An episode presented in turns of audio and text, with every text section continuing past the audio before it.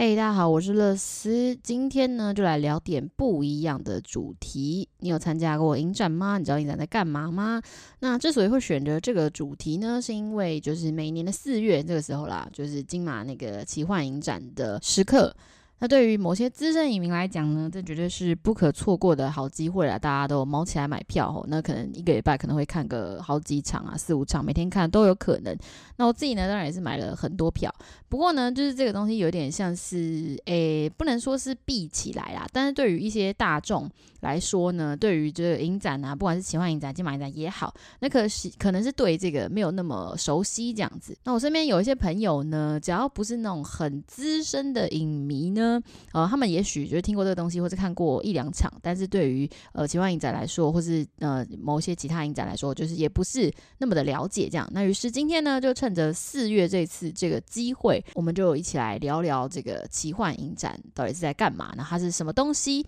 那以及呢，就是对于一般人来说，啊、呃，它就是会有什么样子的乐趣跟看点？那这个主题呢，会分为四个部分。第一部分呢，我会去讲说，哦，什么是的奇幻影展，那是什么时候举办的，然后里面在干嘛，包括周边啊一些什么东东的。然后再来就是呢，它有什么样的片子，然后跟一般的影展或是一般电影院的片呢差在哪里？然后还有什么样的活动会在这个奇幻影展举办？然后再来第三部分呢，我要讲的就是呃我自己 一些经历的这个影展趣事啊，哈，就是一些我自己的亲身。经历这样子，大家可以听听看。然后再来就是第四部分，就是我会最后一个总结吧，就是有点像是对呃在收听的一般观众，或者是你是比较对于金马影展不熟的一般的影迷，那你怎么入手这个奇幻影展？你怎么去看这样？然后还有啊，如果你是资深影迷，或者是你已经就是行之有年，甚至看得比我还要久的话呢，那你就一起从头就来听听看啊。如果我讲错的话，就是你也欢迎指正我哈。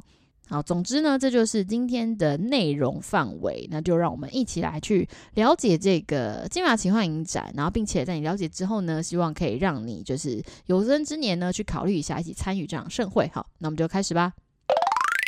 好，首先呢，就是我要来聊什么是奇幻影展。那所谓影展呢，就是放电影的地方。那不像是一般院线每个礼拜会推出呃新的片，都是不同片商发行。那这个奇幻影展里面的片呢，它全部都是由这个金马执委会里面的成员他们去挑选出来的。那从各个国家，包括台湾也有，就是一些片去展映。那虽然说是影展哦，但它就是固定会在两家合作的戏院放映。那可能是在四月。呃，初到中，然后到四月底的这两三个礼拜期间，那每天呢都会有排片，那从早到晚这样子。那只要呢你就是先上网去买票，然后或者是现场去买票，那直接去电影院欣赏就可以了。那其实这就是一个影展的部分。那金马影展呢，跟这个奇幻影展哦，就是他们是同一个主办单位，就都是台北金马执委会去主办的这样子。那其实金马执委会除了呃像是一般金马影展以外呢，还有其他另外两个影展，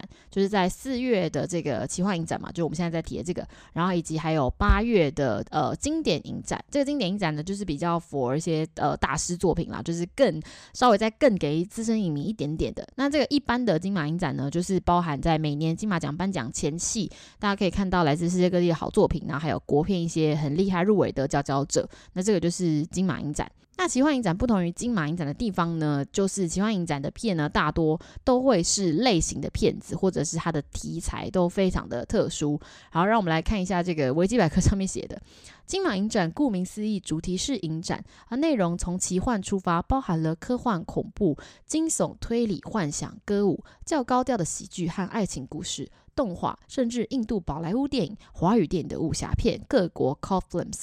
呃，我口语化来解释一下，那奇幻影展呢，就是它会收集呃从各国来的。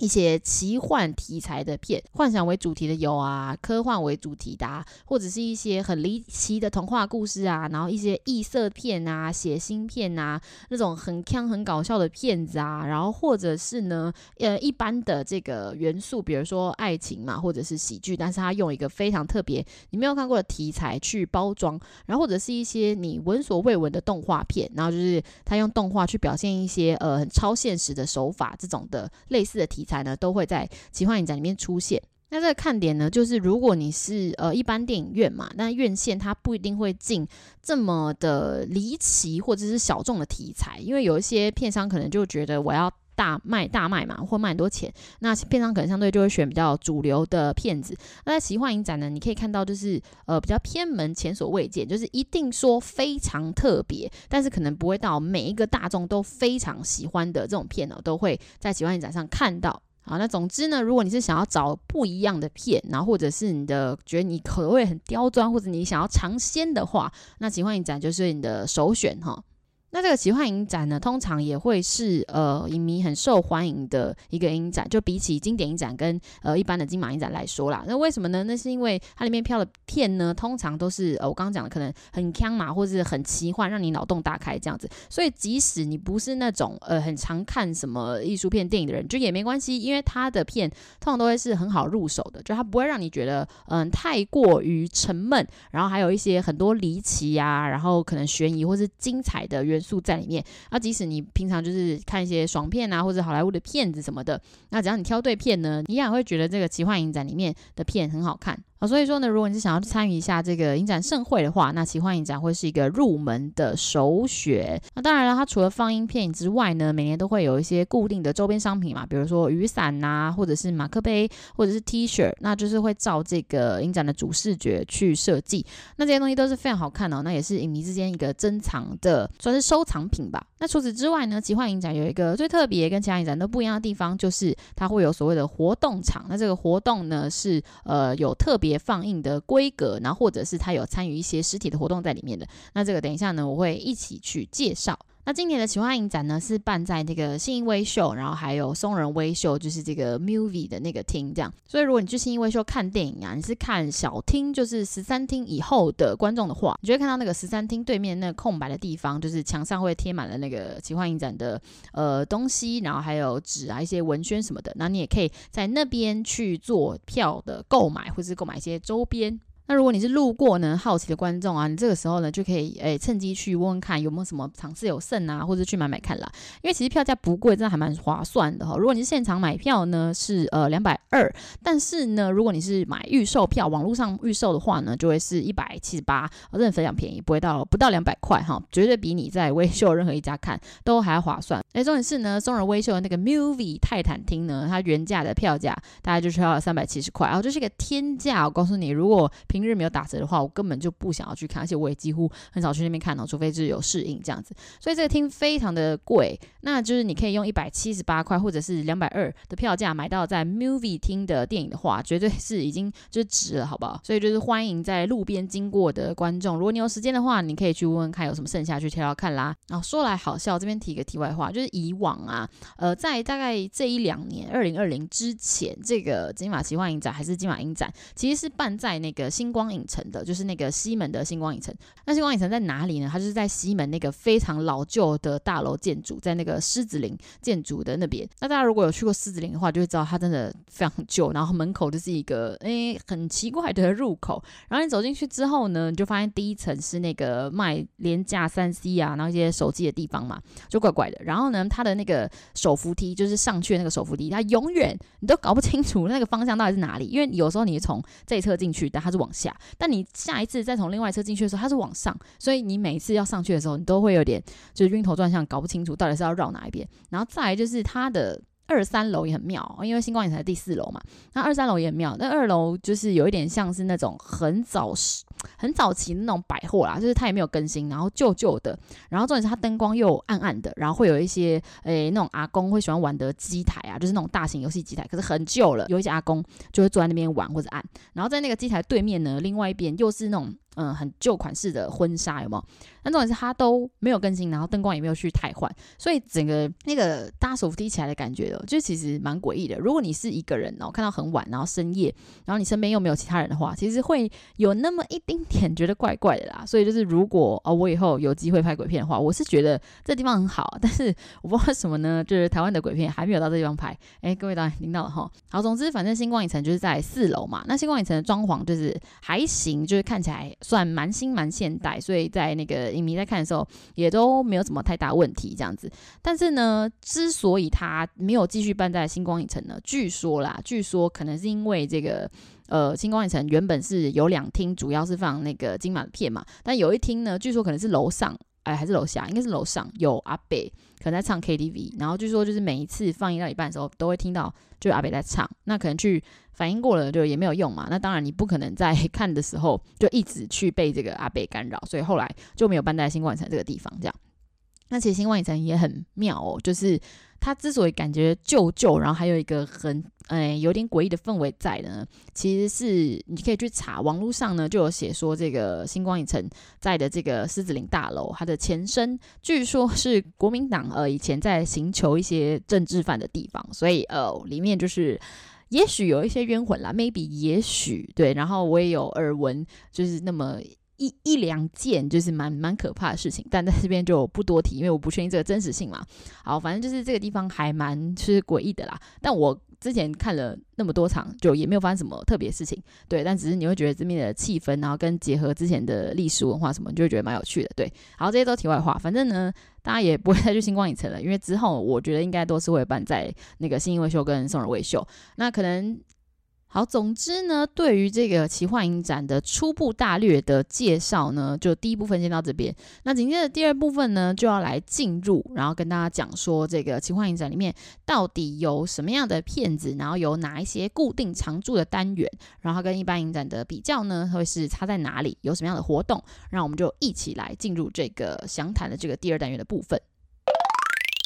好，那就是接下来我们会谈到呢，在这个奇幻影展里面，就是有什么样子的片，那以下呢会是它的常规单元。那首先呢，一个影展呢是势必一定会有开幕片跟闭幕片的。那这个奇幻影展的开闭幕片呢，就是通常如果那一年呃有题材符合或者 OK 的国片的话呢，通常会是呃不错的奇幻类型的国片这样子。但如果就是没有国片好挑的话呢，那这个开幕片或是闭幕片呢，就会变成是呃国外的片，但是。通常就是因为选为开不开闭幕片嘛，所以一定会有呃一定的品质在，就是好看的这样这样子。那不是国片的部分呢，就像是呃欢迎来到布达佩斯大饭店，然后跟之前犬之岛都有曾经被选为就是开幕片的部分。那开闭幕片的地位有什么差别呢？嗯，通常啦，就是那个影展就是可能最瞩目或是最隆重的一部片呢，可能会放在开幕片，然后也蛮好看的。但是通常呃闭幕片会仅次于开幕片一点点这样子。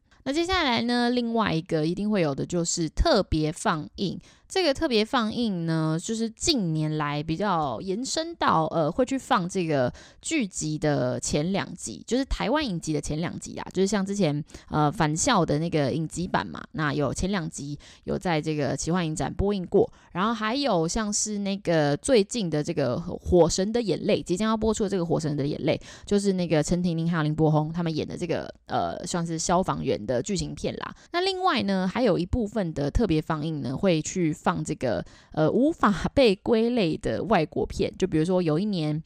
有一个这个阿根廷导演，然后拍了一个花系列，那总共有四段故事，那这个全片长呢总共是八百六十八分钟，长达十四个小时，对，就是 这么久，所以你等于要花一整天的时间待在电影院。那当然它会分三段播啦，那像这种没有办法被归类比较特别的东西呢，也会放在就是这个特别放映的单元，然后或者是哦，这个就是我要抱怨了。曾经就是有一部国片叫做《气魔》，然后呢，我曾经以为它是当年的闭幕片，结果发现哎没有，它是当年的特别放映。然后我去看了，就发现这部片真的是哦神之难看，在那一年大概我真的非常痛苦的两个小时，然后我看到很想走人这样子。然后重点是映后 Q&A，大家都不知道问什么，大家可能就只是想要看就是邵雨薇有多漂亮吧。然后自从那一次之后呢，我就有一个自己的结论，就是。为什么它没有被放在呃闭幕片呢？就有可能是因为其实大家心里也许都知道它就是就有就蛮糟，然后就也不是那么好看，所以它就被放在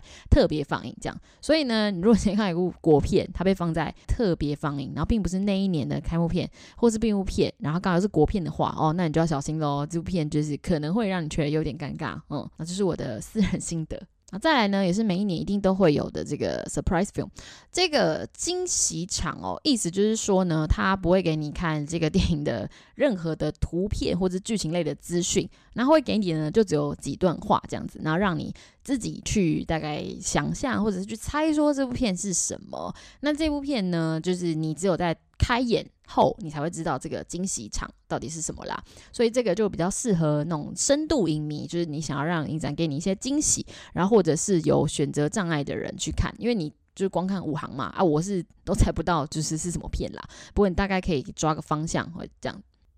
好，所以以上介绍的这个开闭幕片，然后还有特别放映，然后以及这个惊喜场呢，就会是被放在这个简章的最前面，然后每年呢就是一定会有的这个影展的序幕这样。那接下来呢，我要介绍的奇幻影展的这个单元呢，就是比较算是呃常驻的啦。那这些单元里面呢，通常都会包含大概三到五部片不等。总之呢，这这几部片一定是就是呃类型题材差不多嘛，或者是它的元素一样，他们就会被放在就是同一个单元这样子。那接下来我会一一的为这些单元做介绍，然后它有什么特点，然后以及呢，就是我曾经看过这部单元里面的片，然后跟推荐大家的地方。那第一个单元呢，叫做当代奇幻单元，它绝对是，呃，可以说是，如果你是要追求那种剧情合理的奇幻，或者是你要追求那种，诶，比较有寓意，然后有拿到那些国际奖项的片子的话呢，你就可以去看这个当代奇幻单元。然后它通常就不是那么强，就是有一定的合乎逻辑的呃成分在，而且甚至呢是会有一些比较文艺呀、然后比较艺术的成就的部分。那当然啦，就是当代奇幻的这个单元里面的几乎所有被选进这个单元里面都还蛮好看的啦，就是不会让你觉得呛到说我看了什么 what the fuck 这种感觉，就是绝对不会，就可以放心的去挑选哈。那这个当代奇幻呢，我之前有看过，像是呃纸迷宫、看不见的旋律跟幸福的拉扎洛这样子。那纸迷宫呢，就是在讲说哦，有一个人他莫名其妙造了一个很小的纸房子，就没想到他钻进这个纸房子之后呢，他自己就缩小了，然后变成就是去自己。投投身在他这个纸房子里面，然后这个纸房子里面变成了一个迷宫，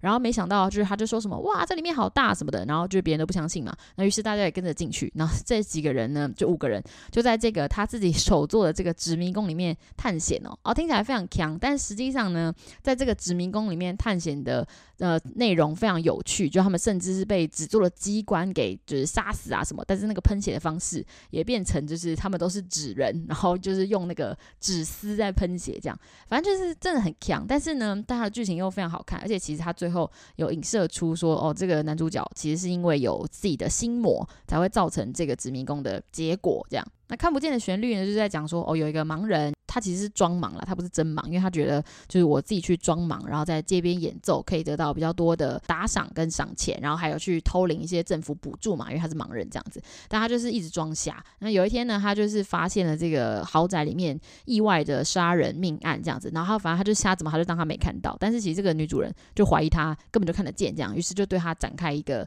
这追杀，但是中间又发生非常多离奇转折的事情。然后它是一部印度片哦，然后算是一部呃，我觉得近年来就是真的是拍的很现代，然后完全没有歌舞，然后寓意很深的一部印度片，叫看不见旋律。然后大陆翻译是调音师，在 Netflix 上有。然后如果你想要去看看的话，你可以去找这样子。那今年呢，在当代奇幻里面，我有选的一部片是那个叫做《灵魂候选人》。那这部片呢，就是在讲说哦，有一个在就是呃美国乡村乡间一个不知道在哪里的地方呢，就是这个男主。主角住在一间房子里面，然后那个房子里面有很多的监视摄影器。那这个监视摄影器里面呢，全部都是一些人的生活的样子。这些人是真实存在的，但是呢，他们过不久之后呢，就要死掉了。这样，那这个男主角就是一直在看这些画面。那他根本就还来不及去了解说这些人是呃为什么过世。那这些人的灵魂就跑出来了。那他必须要在这个时限之内去选出这些人谁先谁后，谁去投胎。这样，就他是在做这个工作的。啊，总之呢，就是一个蛮特别，还蛮奇幻的题材哦。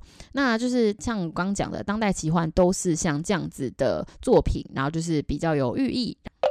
那接下来下一个单元呢，叫做非一般爱情。那什么是非一般爱情呢？顾名思义，对了，它就是。不一般的爱情故事哈。啊，这个单元呢，就是以爱情为主题，所以呢，它也非常的好入口，因为爱嘛，就是人之常情，每个人都会，也每个人都有这样。只是呢，它这个非一般爱情，就是不会像你市面上看到那种撒狗血啊，或者是浪漫啊，或者是哦那种很老套啊、烂俗的恋爱片，绝对不会。它呢，就是会呃以爱情为主嘛，但是它会用这个科幻或者是奇幻的元素呢去包装，然后呢，或者是这个男女主角间呢，就是有一些很离奇的疾病啊，或者他们。会幻想等等，然后就可以探讨出这个爱情的心意。那像之前这个奥斯卡的之前入围的这个蓝色比尔街的沉默呢，也在这个单元呃放映过。然后我之前有看过的一部呢，叫做《爱在时光倒转时》，那他是在讲的是说，就是有一个呃男主角，就是跟女女他的老婆快要离婚了这样子。然后原本他也不是很 care，因为他就是投身在他的科学研究这样子。但没想到呢，这个呃大概一个月前的他，还是呃两三天前的他，就是意外出现了这样子。然后就是跟他讲说，你要把握你老婆，不然你会后悔。然后甚至这个两三天前的他，还就是回来，然后重新的跟他老婆约会这样子。那于是。他们俩在约会的过程中，就一起去回想说他们曾经还相爱啊，然后曾经在一起那段美好的时光这样子。然后他的这个呃，他们两个约会到一半的时候呢，他这个年老的他，然后还突然出现去警告这个男女主角，就说什么哦，你一定要好好把握他，不然你会后悔终身，等等等等。反正就是有点像是以前的他，或是未来的他，一直出现在警告他，也让你意想不到这样子。总之就是非一般爱情，就是有点像是这一类的骗子。那下一个单元呢，就叫做东瀛狂想，它是一个很受欢迎的单元。那这个东瀛是谁呢？对，就是所谓的日本啦，东瀛这样。那它的特色就是这个单元会。锵爆，就是通常会是以创意著称的日本片呢，都会在这个单元。大家也知道，日本人就是某方面来说也是很有创意嘛。你看他们某一些综艺节目啊，或者是某一些广告，你就知道了。那《东瀛狂想》里面的片呢，通常呢会是取材自这个漫画或是小说的真人电影。总之就是很锵，像是呃之前有一部呢，它就是这个。叫做飞翔吧奇遇，然后这很强暴，他就是在讲说，因为奇遇县嘛，在日本是一个很就是算是被被嘲笑是乡下人的一个县市，就有点像是诶、我们在笑可能南投啦或什么之类的这样，诶、欸、南投人不要生气，我只是举例这样啊，反正奇遇县呢就是在日本这样备受歧视，然后他们就故意去开了这个奇遇县的一个玩笑，就是一个来自呃奇遇县的男生，他叫做二阶堂，但是呢他是在这个学校里面扮演呢，他是来自东京，然后学识渊博的这个高颜值学生会长。然后去就是带领这个校园哦，然后他就是打扮得很夸张，那种卷卷毛，然后就是很欧式，然后结合日式那种就是花美男之类的，然后所有女生都很崇拜他，然后干嘛的？然后这时候他就遇到了一个来自的美国的美少年转学生，然后呢，原本他们是对手嘛，但是两人却意外擦出爱的火花，然后变成这个 BL 恋曲。然后总之你这样听我讲，可能会觉得说，哎，这什么？这什么东西？这样，但是呢，据那时候看过这部片的人都说呢，这部片超级好笑。而且超级好看，所以这才是这个单元很受欢迎的原因哦。再来，今年呢，我有选一部叫做那个《超越极限两分钟》，这部片真的很厉害。那如果你硬要我讲的话呢，它就是一部非常有创意去玩转这个时空题材的日本片。那故事在讲说，这个老板咖啡店的老板呢，他就是住在在这个他咖啡厅隔壁的楼上的小套房。然后他在小套房里面呢，有一个电脑荧幕嘛，然后他的咖啡厅里面也有一个荧幕，但是在这两个荧幕之间有着这个两分钟的时差。那于是呢，他就在自己的房间里面，然后看到这个荧幕上就是未来两分钟的他在咖啡厅对他讲话这样子。然后原本还就是一头雾水，不知道发生什么。事情，然后最后呢，没想到呢，就是被大家发现，他这个荧幕是所谓的怎么讲，时光荧幕啦，就是可以看到两分钟发生之后的事情。于是大家都很惊讶，然后就是抢着要用这个荧幕，然后就发生了一连串非常离奇，就是你你想都想不到的事情。然后没想到呢，就是这个题材居然可以用短短两分钟的这个时差，去引申出这个人们对于未来的憧憬、好奇，然后还有恐惧，然后甚至最后还给了一个反思，这样子。哦，真的是一部非常厉害的片哦。总之就是非常的有创意啦。然后这个夸张化的表。演呢也充斥着非常多的笑料，然后整体看起来也很舒服啊。如果你今年有买这个超越极限两分钟的话，哇，那就是你赚到了哈。那如果呢，就是你还对这个东瀛狂想有兴趣的话呢，你可以去看一下这个单元里面还有没有什么卖肾的作品啊。好，再来呢，就是一定会有的其中一个单元叫做午夜下下叫，或者是呢就在今夜啊，这个今是今夏的今。那顾名思义呢，也可以看得出来，这个单元是稍微比较诶、恐怖一点点，然后就是顾名思义就是要吓你的意思啦。对，大家通常也不是那种非一般的鬼片。那如果有平常在听那个本周看什么单元的听众呢，应该就会发现哦，我每次讲鬼片都很无奈，就并不是因为我很胆小或什么，是因为就是我就觉得现在市面上片商引进的或者好莱坞的鬼片都拍得太像了，就是他们很容易在那边讲说哦，我今天又去哪个鬼屋，然后今天又拿去去哪个实境秀，然后今天又就是干了嘛，就是千篇一律都是一样的鬼片，就是其实蛮无聊的这样。但是呢，在这个午夜下下叫单元呢，你绝对是不会看到。这么千篇一律、非常无聊的鬼片，那其实呢，这个单元里面呢，也不一定是鬼啦。它通常是那种，呃，还有惊悚啊，或者是会让你就是有点毛毛、感到不太舒服的那种惊吓呢，会被归类在这个单元。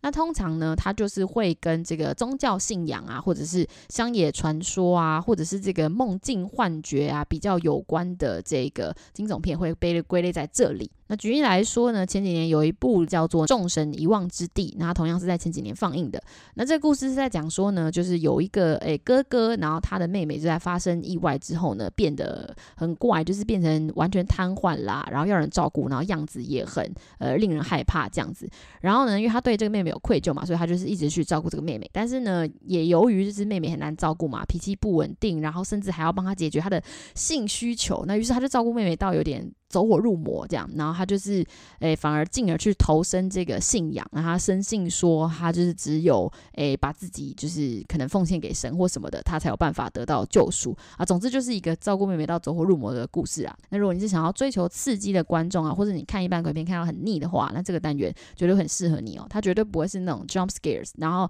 它的气氛呢也是绝对没话说的。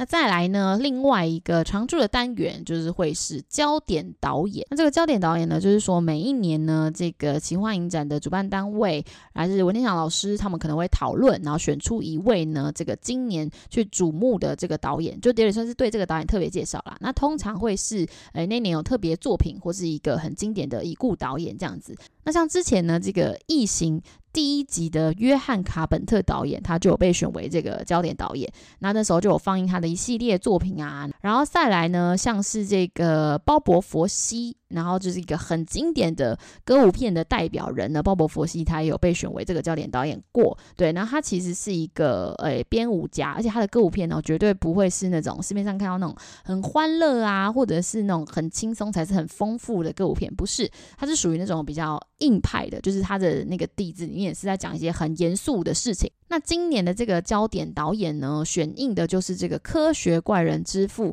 詹姆斯·惠勒啦。那詹姆斯·惠勒，他可以说是一九三零年代这个好莱坞恐怖电影高峰中其中的代表人物哦。对啊，那其实科学怪人大家就是都听过嘛，可是可能也许不知道他在演什么。那其实改编自就是十九世纪的一个小说哦，然后他其实呢是诶借由这个科学怪人的角色，因为他心地善良嘛，但是他就处处遭人排挤，或者是对社会格格不入，没有办法融入。这样，他其实就是认真去探讨这个社会边缘人的孤寂，还有他们的无奈啦。那这个詹姆斯·惠勒呢，就是把这个表现得非常的好，很拿捏这个氛围。那于是他的作品呢，也受到了后世很多导演的这个推崇，跟对他们有一些影响。另外一个每年都有的单元呢，就算是影迷许愿池。那如果你是有什么想看的片呢，你就可以去那边拿便利贴，然后把你想看的片写下来，贴在那个墙上。那如果你真的就是很有闲，或者是你真的很想看某部片的话，你也可以自写个十几二十张，然后在那边贴。反正总有一天，也许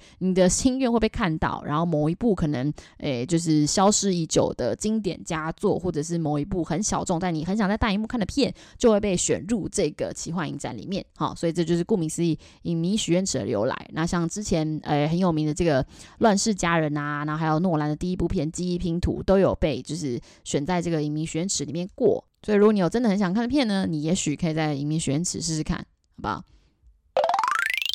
那接下来这几个呢是不一定常驻的单元，但通常一到两年呢就是都会有的。那么分别呢是喜剧万花筒，叫或是笑眼人生这样。那就是顾名思义，它就是一些很强的喜剧片啦。那跟前面一些其他爱情啊、科幻主题也不一样，它就是专门要让你笑。然后再来就是科幻异世界题材呢，也是比较不像是一般看到的科幻内容，就不是那么的诶有科学根据，绝对会让你觉得很有新意。那比较新的单元呢，像是什么酷儿理想国跟政治不正确，那这两个单元呢是比较新的。那之后未来会不会常驻呢？就不知道，但总之也是呃蛮值得一看的这样。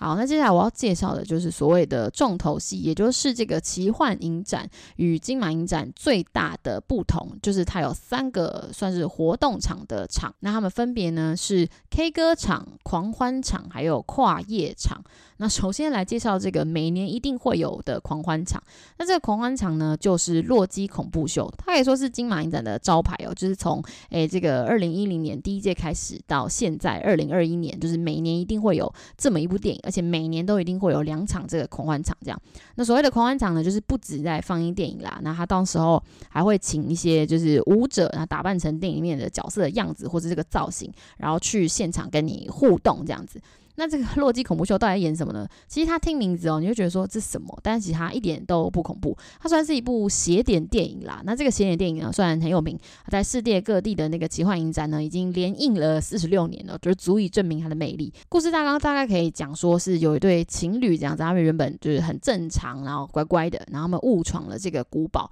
那这个古堡的主人就就很怪啦，那他是一个浓妆艳抹，然后又女扮男装的男子，但是呢，他又很有诶、魅力。然后但又很怪这样子，那这对情侣呢，就是还被他主导，被他勾引，因为他就是做了一些诶引发他们情愫啊，引发他们情欲的，就是诱惑的戏码，然后甚至还在里面唱歌跳舞，然后有一些很多奇奇怪怪的人出现这样子。那如果用一句话总结的话，就会有一点像是那种 cosplay 大乱斗啦。那里面呢，就是会有很多歌舞，然后还有一些模糊性别的诶意义在里面，然后就是会让人家觉得哦很邪魅，这部电影让你印象深刻的感觉。那我今年也是第一次抢到，还蛮。期待的，很想要去现场看一下，说这个舞者跟这个电影的互动到底是会怎么样？那因为在狂欢场每年只有两场嘛，所以就是很难抢啦。如果你是呃没有抢过的人呢，我觉得你可以去体验一下，就是好像还蛮特别的一个经验。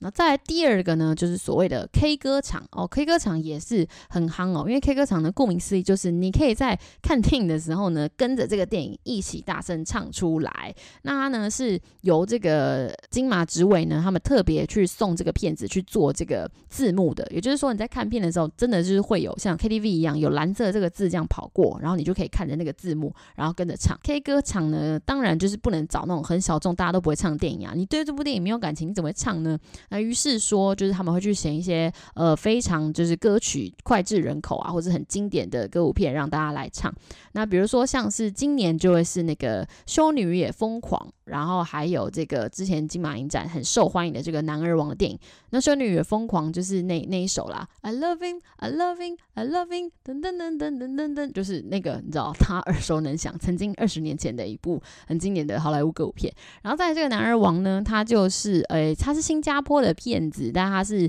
Kiwi Baby，就是大学生的美，对，那个 Kiwi Baby，他有在里面，呃，算是演一个配角吧。他就是在讲说，这个在新加坡的一位呃男生，他是离国皇饰演，他是一个中年男子，但是他因为有一些原因，他就是被裁员，然后房租呃老家里养不起，他就被迫呢去当这个 Drag Queen，也就是变装皇后，然后他就在新加坡，就是一边。做变装皇后养家糊口，但一边瞒着老婆妻儿这样子。那由于呢，她是这个变装皇后嘛，所以他们就是有这个 lip sync，就是对嘴唱歌的这个桥段。所以在这个《男儿王》里面呢，它就出现了很多经典的诶华语的歌曲，就比如说像是这个张惠妹的《姐妹》，然后还有蔡依林的这个《看我七十二变》。然后里面最经典一首歌呢，就是里面的那个男主角李国煌呢，他就是改编自这个《I Will Survive》这个英文版的，但是他把它唱成台语版的，这样那就非常的有魔性哦，就是听。一遍就会很想要一起跟着唱，那于是这两场的 K 歌场呢，当然就很受欢迎嘛，它就是也是一秒就被抢购完了这样子。那在以往的这个 K 歌场呢，也有推出过这个拉拉链然后还有台湾老片搭错车，也就是那个 Sugar Gang Boy 的那个歌曲的出处电影搭错车的 K 歌场。那还有像是当年的那个《波西米亚狂想曲》啊，然后甚至是《冰雪奇缘》呐，都有推出过 K 歌场这样子。所以如果你是想要在戏院大声唱 Queens 的歌，然后或者是你要在那边 Let It Go 的话，就是首选就是 K 歌场了。那最后一个很特别的呢，就是也是只有奇幻影展才有的，叫做跨夜场。那这个跨夜场呢，通常会是一个系列电影。那什么是系列电影呢？就是它通常诶、会是诶、一个有关的主题，或者是它真的就是一个续集的系列，会让你就是从诶礼拜五的午夜，然后看到礼拜 六的早上六点，所以才会叫做跨夜场哦。那你也会在那个影厅，然后从深夜就是大概连看三四部，然后看到早上这样子。那曾经有选映过的呢，就是这个 The Room 系列。那 The Room 它就是房间啦，翻译是房间，但它就是一个美国最有名的靠片。那美国影迷绝对会知道哈。到现在那个深夜的二轮电影呢，还是会去播放这个靠片。那什么是靠片呢？就是意思就是说，它就是一个拍得很认真的烂片。就是因为呃，如果只是一部单纯的烂片，大家不会去把它捧起来嘛。但就是因为呢，它真的拍的。太认真了，就是他其实是要讲一个很严肃的主题，但是呢，这个台词非常的莫名其妙，让你觉得很荒谬。然后演员呢也很尴尬，然后那个剪接跟这个灯光还有一些就是莫名其妙的场景哦，也不知道在让你干嘛，所以导致它会有一个无厘头的效果，然后反而让你就是笑出来，所以他才会从这个烂片呢晋升成为一个就是烂片的经典，叫做靠片这样子。那若以台湾来说呢，它就是当年的那个《台北物语》啦，就是这部片出来的时候，就是评价是超烂嘛。但是随着有一些人就说什么啊，很好笑啊，大家一定要去看。就经过这个口语传播呢，大家反而是去特地去电影院，然后看这部片到底有多烂，然后一起去吐槽这样子，然后形成一个很欢乐的观影场面。那这个就是所谓的考片。所以如果你想要在里面就是大喊啊、大声吐槽或是大笑，就是都是可以的。这样等于是你跟这个电影院的现场观众，然后还有去。电影做一个互动啦。那那一年的跨夜场呢，就是先把 The Room 放一遍，然后呢，再把这个翻拍自 The Room 的背后真实故事的这个大灾难家。那第三部呢，还是把这个 The Room 当初那个 The Room 房间的主演，就是他叫做 Justin，然后他还想说，他应该是觉得就是哇，这个烂片拍成这样，然后也可以爆红，所以他可能也是想要效仿这个导演啦，他就自己呢也莫名其妙就是也出了一部诶，算是自编自导的长片，叫做《人生超有事》，听得出来，那时候我在听介绍的时候听得出来，就是。就是我们金马那个执委非常的无奈啦，因为就是好像是我们想要买前两部的版权，然后这个 Justin 呢，就是有点像是诶、连买半送这样子，就是逼他们买的这样。那这部片我也没有想什么介绍，因为真的超无聊，那时候看完真的是无聊到我已经忘记他在演什么了。所以就是由此可见，这个靠片也要有天分哦，不是每个人想拍都可以拍出来的。嗯。那这个跨夜场呢，曾经也播过这个异形四部曲，就是一到四集，让你看好看嘛，让这个异形的粉丝就非常的爽这样子。那今年的跨夜场呢，主题是这个尺度无极限，它讲什么呢？其实就是 三部那个美国的低俗喜剧啦。它是 Will Follow，它算是一个呃低俗喜剧的教父吧，就是它的片都是这种类型的片子。然后这是它的那个运动三部曲连续放映这样。然后第一部在讲赛车，第二部是在讲冰刀，然后第三部呢是这个篮球的运动，那全部都在讲运动，但是他真的是，哎，真的是有够低俗好笑，就是你看到一个大男人在镜头前面，然后跟他的搭档就是哦很很不要脸啊，然后耍宝啊、耍鸡啊、搞 gay，然后就是很锵的恶搞片啦，然后你可以连看三部，看好看满这样子。那总之这个跨夜场系列选的主题呢都会很特别，如果你有这个经历呢，或者你想要去参与这个跨夜盛会的话，哈，就可以去这个看。跨夜场啊，当然它也是很难抢啊，就是你可以去试试看，一生可能去尝试一下。那在电影院睡着也没关系，因为这是一个体验嘛。好的，以上的常驻单元都被我介绍完了，那我个人呢就来分享一下，就是我在嗯、这个看奇幻影展的时候发生的趣事。那第一件小趣事呢，就是刚前面提到那个 The Room 系列嘛，就是那时候真的是哇，第一次感受到大家这个嘲讽 Enjoy 在这个靠片里面的魅力。很多资深影迷应该已经看过很多遍了，所以当时我在看的时候呢，就是听着 全厅的人一起大喊说 Lisa，然后或者是在那边大叫说 Spoon，就是你知道电影里面的台词，他就跟这个角色一起喊出来，然后连放三部，然后第一部是 The Room 嘛，那这个第二部大灾难家呢是这个。James Franco，然后改编自德润的拍摄的真实故事哦，我跟你讲，这个真的是笑爆我，因为你就可以看到在第一部里面有多么荒谬或者是多么诡异的情节，它在背后真实拍出来的样子是怎样的。这个真的是笑爆我。我跟大家推荐一下，如果你想要去了解德润这部电影背后的由来的话，你一定要去看。那第三部呢，有趣的点就是呢，当时因为你看前两部的时候，那一天跨夜场大家都很有精神嘛，就在那边跟着笑啊，或者是跟着闹或者什么的。但是在第三部的时候，大家全部睡死，就是你不止可以感觉到这部影厅非常的安静，而且这种事我还听到那个。鼾声此起彼落，就你看到前面大家很亢奋在那边，哦哟什么 spoon，然后哈哈哈，然后到第三部的时候，大家就这样，然后那个时候确实也是很值得睡啊。那时候大概已经凌晨，可能四点。五点多了吧，然后我也是真的是盯着精神看完，但是我其实没有觉得这部片好看，我只是觉得那个第三部呢，真的有点浪费时间，但是我已经花钱了，所以我想说就盯着就硬把它看完，但是我中间应该是有度过啦，所以我现在至今完全不记得那个在演什么，我只记得他们俩在公路上面就一直走，然后也不知道在干嘛，然后后来就是大家起来睡醒了之后呢，出这个影厅，然后我也听到很多人在那边讨论说什么哦什么，你后来记得第三部在演什么吗？哦没有，好累，我睡着了，反正就是一个很好笑的话画面这样子。啊，如果你有参加这个系列电影的跨夜场的话，你就可以发现这样子的事情，蛮有趣的。这样，然后在第二个小趣事呢，就是我个人，我这个胆小鬼呢，就是在诶、前两年挑了一部片，叫做《七夜怪谈》，没错，就是日本知名的那个恐怖片《七夜怪谈》哦。然后他也是故意给我选在深夜放映，那时候应该也是十一点还是十二点之类，反正它就是一个很深夜的时间。然后你知道吗？我真的是被《七夜怪谈》给吓死。我就跟我朋友一起看的嘛，因为我也不敢一起看。但是呢，就是我呢，就是很衰的，就是好死不死坐在一个诶比较边的位置，然后呢又好死不死，就是我的旁边没有人，所以意思就是说我旁边的两个位置是空的。然后呢，整部电影院又没有坐满，然后他又是深夜给我放一个那么恐怖片，所以我当下真的是。很无助，你懂吗？我就我除了旁边有一个人以外，我的其他周围是完全空的。然后我就一直很害怕，就是我左边会不会有什么动静？就是空的那个位置会不会有什么？然后再来就是我一直就是很恐怖的地方，比如说贞子要出来的时候，因为我太害怕了，我就是把耳朵遮住，然后把眼睛也遮住，然后。你就想说，那我要怎么看，对不对？我就在那边看字幕，因为想说，哦，我看字幕就知道我现在发生什么事情。但是我完全不想要看画面，因为我真的会怕，我晚上 睡不着觉，真的太恐怖。它那个氛围跟它那个音效真的是，哦，要逼死我。然后再最特别的点就是，它是数位修复的片嘛，但它应该是拿那个胶卷去拷贝的这样子。然后当时我们在看的时候呢，它就是放了大概二三十分钟，然后突然画面就全黑，你知道，电影院就突然陷入了。安静，然后完全没有任何画面，就是一个很漆黑的状态。然后我们心想说：“哦，发生什么事情？”然后你就听到观众在骚动，就我们一直以为是效果，你知道吗？我们就以为以为有一个贞子要从荧幕里面爬出来了，但是没有。陆陆续续这个情况还发生了大概四五次，就是中间看了一半，然后突然断掉，画面黑，然后过了大概。大概快一分钟吧，然后这个画面又突然重新亮起来，然后继续播刚刚的电影，你知道吗？就很恐怖，就是一直要挑战你的极限，想说到底发生什么事情，到底发生什么事情。然后呢，就是一直以为是 say 好，但是我后来发现不是，是最后那个放映完之后，我才听到有人讲说是哦，是因为那个胶卷拷贝的问题啦，就是他没办法一次拷贝完，他就是必须拷贝到一段时间之后，他去换代这样，所以才会有这情况。那我真的觉得啊、哦，你是不会早讲吗？真的是要把我吓死啊、反正就是胆小鬼。不要轻易去挑战鬼片哈，不是不要说我没警告你，但是呢，是一个蛮特别的经验啦，就跟大家分享一下。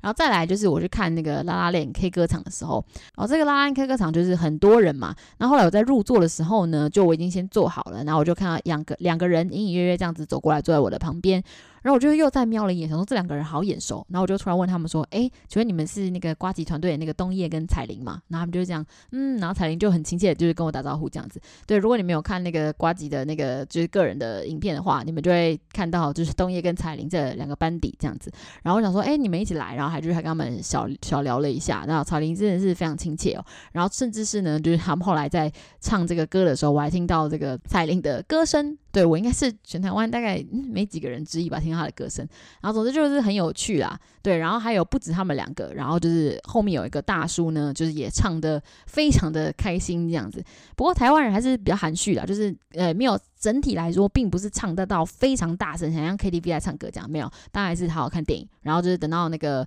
字幕开始跑的时候，大家就很含蓄的笑声的唱这样子。但是呢，因为我朋友跟我一起去嘛，他就在后面抱怨说，那个他觉得他后面那个大叔唱的不是很好听，有点魔音穿脑，然后干扰他看电影这样。那就我也没办法，因为你也不能叫他不要唱嘛，所以就只好我们两个自己就唱大声一点啊。反正这些都是一个就是很有趣的经历啦，就是分享给你们。最后一个故事，我只是要慎重告诉大家，你千万千万哦，不要随便去选陪你去看这个影展的这个观众哦，因为你挑不对人呢，就有可能让你的就是整天的心情都很不好。反正我就是曾经跟一个我就是超不熟，可能甚至可以说是第一次见面的人呢，去看这个诶当时的一个叫做诶 X 档案的一部电影。然后这个 X 档案呢，它其实是一个匈牙利的片啦。那这个导演呢，他本来就是会花比较多时间去营造这个气氛，然后弄得好像就是很悬疑啊，让你猜不到后面在干嘛。然后就是会有比较多的自白，然后跟这个女主角就是特写的部分这样子。然后呢，因为就是我自己选的嘛，所以我也知道就是这时候在，就是我知道这部片在干嘛。然后只是刚好。当时我也是原本要一个人去看啦，但是我那种好死不死就多了一张票嘛，所以就跟就我刚提的那个人就一起去看了这样子。然后他真的是。哦，真的是很生气，就是早知道不要找那个人一起看了。你知道他在我的旁边，就是他在看的时候呢，感觉得出来他可能有点不满或什么。我就感觉他一直动，然后脚在那边放上放下，放上放下，然后甚至呢，就是他看到他觉得可能很不合理，或者是他觉得很很怪、很诡异的地方的时候，你知道他还给我举起手来放在他头旁边，然后做出那个成龙的那个招牌 What the fuck 表情，懂吗？他就这样子过来，然后对着我。然后那时候我心想说，就是拜托大哥，我跟你超不熟，就你可不可以不要一直打断我，就是看电影的那个心情，懂吗？然后还就是甚至想要这边跟我 murmur 说，哎，这边怎么会这样演啊？这边怎么会这样演？然后什么什么的。然后我就觉得，哦，他真的超烦。就是好，你今天觉得不好看，或者是你今天就是有什么那个，但是你不要去一直去影响你旁边的人，好吗？我就是想要专心看电影，你为什么要就是像个过路人一样这边动？然后我就很不爽。反正总之这整个观影体验就很不好。然后最惨的是，我跟你讲，我走出去之后。然后我就就是就是本来就不太想讲话，因为我觉得很烦这样子。就是那个人呢，他还就是问了我。就是刚刚那个电影的事情，然后他就在那边讲说：“哎、我真的觉得那个地方真的不应该这样子。”我就觉得哦，我觉得好糟，什么他为什么要这样子？什么好白痴哦，就不是我平常看的那种感觉，然后什么什么，然后就讲一大堆。我就原本就已经不是很想附和他了，我就稍微去解释了一下说：“哦，因为呃，这个导演的风格，或者他曾经怎样怎样怎样之类，就稍微去解释一下。”结果没想到哦，我快气死！你知道会有一句什么吗？他听完我的解释之后呢，他不是说哦我不懂或什么，他就直接回我说：“所以你觉得很好看？”我真的是啊，当下真的是快要气到脑中风。就是他讲这句话的时候，他还不是用一种呃，就是哦那种感觉，他是带着一点你知道轻蔑，然后跟那种哈的脸这样看着你说，所以你觉得这部电影很好看？就你你懂吗？就是哦，你这种懂当下的气氛嘛？那我真的是爆气，然后后来我就再也没有说任何一句话，那我就直接回家，然后我就觉得说干就是。我想说，干真的是不要乱找别人陪你去看电影，你起码就是要找一个不会打扰你的人，然后也不用在那边给我讲一些五四三。反正总之，我真的是快要被气爆了。然后这句，应该说这个例子呢，就是奉献给所有大家，对啊，不要去随便找别人陪你去看电影哈，不然你就会得到我这样的下场啊！真的是气死。